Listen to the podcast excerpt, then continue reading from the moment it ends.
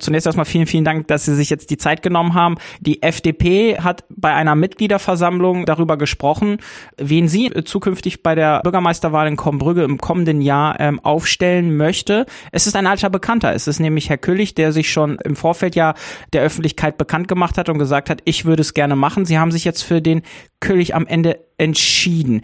Wie kam es dazu, dass am Ende die FDP sagt, mit Küllig gehen wir ins Rennen? Ist also nicht so, ich muss das ein bisschen korrigieren, dass die, dass die FDP mit Küllig ins Rennen geht. Thomas Küllig wird weiterhin unabhängig bleiben, aber die FDP, der FDP-Ortsverband, wird Thomas Küllig unterstützen. Das hört sich etwas anders an. Er ist also nicht im Auftrage der FDP unterwegs, sondern das macht er selber, aber er segelt unter der Flagge der FDP und äh, bekommt alle Unterstützung, die man für so einen Wahlkampf benötigt, weil wir in ihm die geeignete Person sehen, das Amt des Bürgermeisters für Koppenbrügge aus, auszufüllen. Was macht ihn am Ende aus Ihrer Sicht zum geeignetsten Kandidaten? Thomas Küllig kommt aus der freien Wirtschaft. Thomas Küllig steht für einen etwas anderen Führungsstil im Rathaus und ich denke mal, das wird auch der Verwaltung gut tun, das wird uns allen gut tun.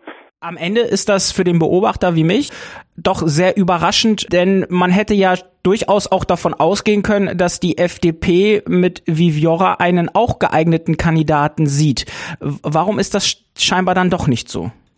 Da müssen wir uns als FDP nicht einklinken, zumal wir ja im Gegensatz zu früher auch keine Gruppenbildung mehr in, im, im Rat haben.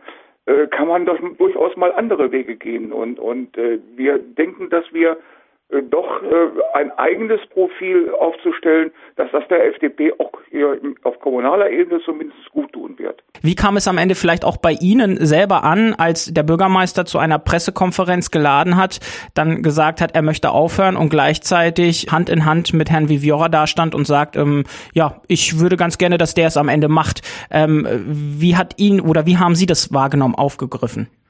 Es war überraschend. Es war schlicht und ergreifend überraschend. Die, ähm, die erste Überraschung war, dass der Bürgermeister selbst gesagt hat, ich will aufhören vor Ablauf seiner Dienstzeit und dass er gleich im Anschluss daran seinen Wunschkandidaten, ich will es mal so sagen, äh, präsentiert hat. Das war schon sehr, sehr überraschend gewesen und da haben, haben wir schon gedacht, holla, ähm, da müssen wir aber erstmal drüber diskutieren. Wir haben ja noch ein bisschen Zeit Herr Sohns, ich merke, Sie drücken sich sehr diplomatisch aus. Ich habe durchaus an der einen oder anderen Stelle wahrgenommen, dass die Leute das irgendwie nicht so glücklich empfunden haben, wenn nicht sogar ein bisschen gutsherrenartmäßig wahrgenommen haben. Ähm, ist das bei Ihnen anders angekommen? Ich will nicht sagen, dass es an, anders angekommen ist. Sicherlich. Ich muss mich und will mich auch hier so ein bisschen diplomatisch ausdrücken. Es ist anders angekommen. Also dieses, diese gutsherrenartige ähm, Vorstellung des, des Kandidaten Jan Viviora, ähm, ist bei einigen sicherlich ähm, nicht gut angekommen. Ich kann damit umgehen. Ich kenne Uli Peschka und ich äh, schätze ihn auch und äh, weiß auch, was, was er da tut. Aus demokratischer Sicht muss man ja wirklich sagen, ähm, so spannend wie noch äh, lange nicht mehr wird dieser Wahlkampf in Korbenbrügge. Worauf wird es aus Ihrer Sicht dann am Ende ankommen? Es wird darauf ankommen, wie sich der einst der jeweilige Kandidat den Bürgern präsentiert.